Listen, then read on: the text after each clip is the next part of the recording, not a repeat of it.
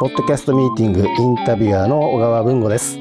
今回は北日本新聞音声コンテンツのご担当でもありますビジネス開発室寺田寛さんにお話を伺いたいと思います。寺田さんよろしくお願いします。はいよろしくお願いします。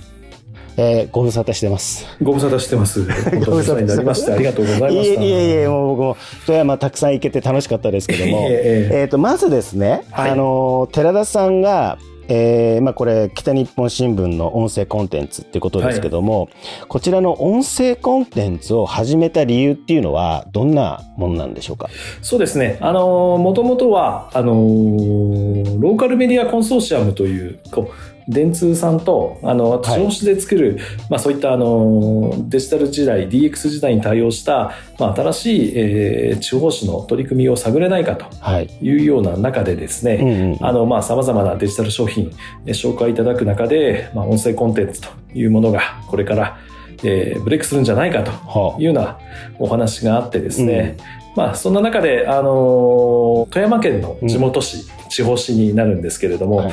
えー、ちょっと今調子悪いんですけれども、うん、郷土の、え出身力士に朝乃山というお相撲さんがいまして、はい、こちらの相撲取りが大関にちょうど昇進するというようなタイミングで、うん、えー、これ富山県から大関が誕生するのは、116年ぶりということで、うんうん、なんとの米騒動よりもさらに古い昔のもう歴史的な出来事になってですね、はいはい、まあ、まあこういった朝の山を核としてあの富山地方市地元市ふるさとの地元市ならではの情報を発信できれば、うん、うまくこの音声コンテンツというものと、えー、組み合わさって全国に方から聞いていただけるんじゃないかというようなことからですね、うん、この朝の山の情報を提供するというところが、とっかかりに音声コンテンツにやってみようということになったんですね。うん、なるほど。実際に、あの、お話があった時って、寺田さん自体は音声って、えー、まあラジオも含めてですけども、なんか聞かれてたりしてたんですか？あ、僕割と実はあの、ポッドキャストが好きで。あ、そうなんですね。ええええあのもうそれこそあの TBS のポッドキャストがあのラジオクラウドにサービスに切り替わったりとかいろいろしてたと思うんですけど、うん、割とあのダウンロードとかして聞いてましたね結構クロートですねじゃあね。いえいえいえまあそれこそ番組で言うと東京 FM さんなんかも割とポッドキャスト熱心じゃないですか、はい、であの今もなくなりましたけどあのサントリーの一社提供で日曜日の夕方やってた、うん、えー、サントリーウェイティングバーバンティとか、はい。あああいった番組なんかも全部ポッドキャストであったので、うんあとあとに日本経済新聞さんもポッドキャストで、クロストレンドの番組なんかもよくポッドキャストで提供されてたので、うん、あの本当に通勤行き帰りの車の中でとかで、よく聞いてたりしたので個人的には割とあの音声というかラジオ番組嫌いじゃなかったので僕自身あのあそういうお話があるなら新聞社発でできるならぜひやってみたいなというようなところもあってえ参加してみたので、割と、で、今、あの、その、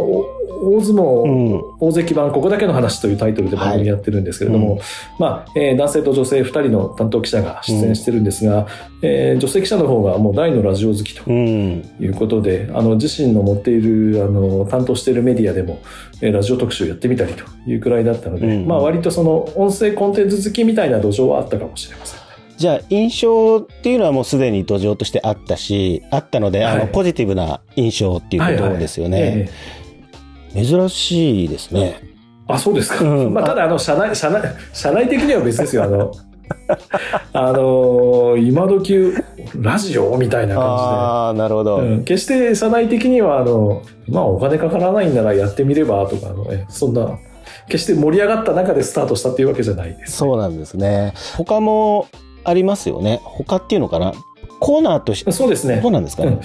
まあ、大相撲のちょっとしたこんな知識知ってると楽しく観戦できますよっていった豆知識紹介するような番組を、まあ一応これを基本確認しながら、はい、えー、あと、一方、北日本支部の紙面の中ではですね、LINE を活用して、うん、あの、読者と、読者の疑問に紙面の記事を通じて答えていくという、うん、あなたの知りたい特報班、うん、知り得という記事がありまして、はい、まあ、こちらの方も好評なもんですし、うん、さらに、まあ、LINE ということでもともとあのネットを通じて読者とやり取りしているニュースなので、うん、まあ、これならあのニュース媒体として同じネットを使っている音声コンテンツと馴染みがいいんじゃないかということで、そのネットや紙面で記事を読んでいただいて、うん、えー、でもこれ実際取材大変だったんだろうなとか言ってここまでたどり着くにどんな苦労があったんだろうなっていうことを知っていただくための、うん、その知り得の取材の裏側をちょっとご紹介する、知り得ならぬあの耳で聞く知り得なので聞き得というタイトルでして、はいうんうん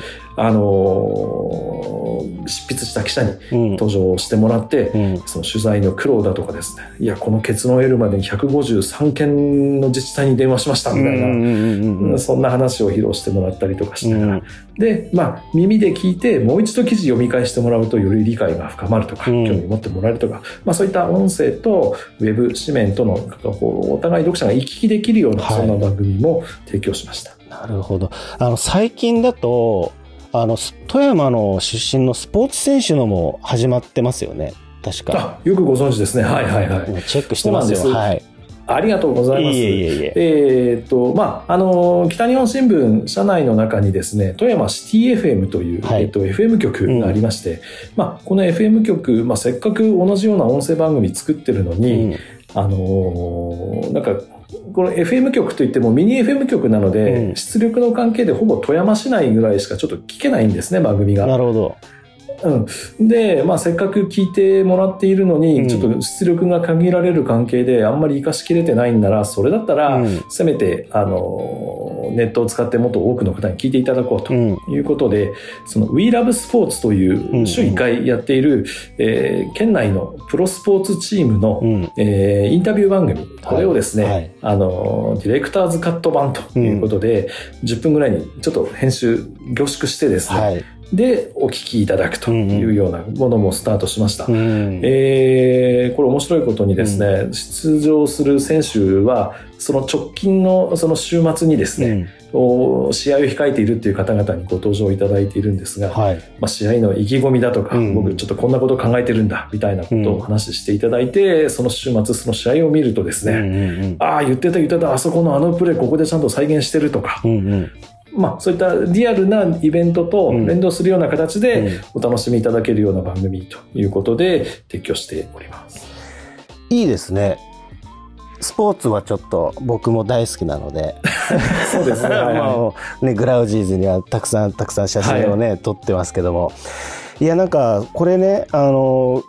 番組名は、番組名っていうのが、タイトル名は We Love Sports で、はい、よろしいんですかね？はい。はい。これ面白いなと思ってて、やっぱり富山、はい、富山県ってバスケ、あと、はい、あと何でしたっけ？バレーボールだ。えーね、プロ野球、うん、バレーボール、うん、それからあの独立リ野球の独立リーグの富山サンダーバーズ。はい。えあとそれからもうサッカーの、まあ、J3 の今1位にいるんですけれども、はい、カターレ富山。っていう、まあ、これが一応基本の4大プロスポーツで、うん、まあ、その他にもですね、えー、ハンドボールや、うん、えー、それからホッケー、うん、まあ、そういったチームもあってですね、あの100万人ほどの県なんですけれども、はい、人口が。まあ、プロスポーツ選手結構たくさんいらっしゃって。そうですよね。それなりに、あの、週末、ポーツ観戦には事欠かないという県なんですね、うんうん。うんはい、なんかハンドボールだって富山県って結構力入れてるんですよね。そうですね、うん、あの富山県のあの石川と隣接した氷見市というところが大変あの、ハンドボールが盛んなところで毎年春にはあの、全国中学校ハンドボール選手権が開かれているっていう、うんうんうん、まあ、あの中学生のハンドボールの選手にとってはちょっと聖地みたいなことになってますね。はい、はい、まあね富山といえばねあの人がいらっしゃいますよね。もう NBA の八村、はいはい、八村塁選手と。えー、えー、あのー、それこそ、あのー、ワシントンで今大活躍、はい、とまで言っていいのか分かりませんが、うん、あの八村塁選手が富山市の奥田中学校の出身で、ね、その先輩にはね今オーストラリアですね。確かメルボルンでやってる馬場雄大選手も。そうですねそうですね、えー、まあ、全然余談なんですけども、はい、あの私の息子がちょうど、うん、あの八村と同世代で。あそうなんですかねええー、あのもう彼らに言わせると、もうあの俺八村とマッチアップしたことあってさみたいな やつらばっかり。中学校の時からあれもずるくてさみたいな。もう石川県に行くとあの、ま、俺中学校の時にあの松井秀喜から三振取ったっていう人が山ほどいるのと一緒で、はい、なのであの本当に、え連日北日本新聞の紙面でも、うんうん、八村があの今日は何点取ったっていうのを、うん、あのおばあちゃんでも知ってるぐらいあの。そうですよね。なんか絶対このね、ウィーラフスポーツに出てほしいですね。ああ、もういつか本当出ていただきたいね。だって結構ね、地元愛が強い方ですからね、彼って。そうなんですよね。うん、あの、知らないうちに帰ってたりしててですね、うん、あの、ツイッターに突然なんかあの、富山の写真とともに写ってたりしてて、本当です。行ってよって話ですよね。まあ実際結構あの、八村のことでバスケの人気も高まってて、うん、あの、結構年配のおばあちゃんみたいな人でも、いや今日八村ダブルダブルで、みたいなこと平気で言ってたり 最高ですよね、そういう会話ってね。あなた本当に意味分かって言ってんの？みたいな。いや、でもね、そういう言葉がね、こう浸透してるっていうのはね、やっぱり、北日本新聞さんの、まあ、紙面も含めてですけども、えあの、その影響はね、すごくあるんじゃないかなと思うんですけども、はいはい、ポッドキャスト自体にはちょっと話戻っちゃいますけども、はい、印象も含めて、寺田さん自身はポジティブな印象を持ってて、土壌としては意外と思ってる以上に整ってたっていう感じですね。そうですね、まあ逆に言うと、まあ、ボトムアップっていうわけじゃないですけど、うん、現場の方でやりたいっていう、なんかこう、思いがある程度固まった中で、うん、あの、最終的に社としての決済取るっていう流れだったので、はい、比較的、あの、まあ、スムーズに。まあ、しかもまあ、音声コンテンツってあの、うん、スモールスタートできるじゃないですか。はい。何か動画って言ってもちょっとそれなりになんか設備用意したりとかいろいろしなきゃいけないんですけれども、うんうん、まあ、極端な話スマホで録音してみたいなことで十分対応できるので、はいうんまあ、そういう意味ではあのこうハードルが低かったっていうのも大きかったと。なるほど。まあ、スタートしやすかったっていうことですね。はい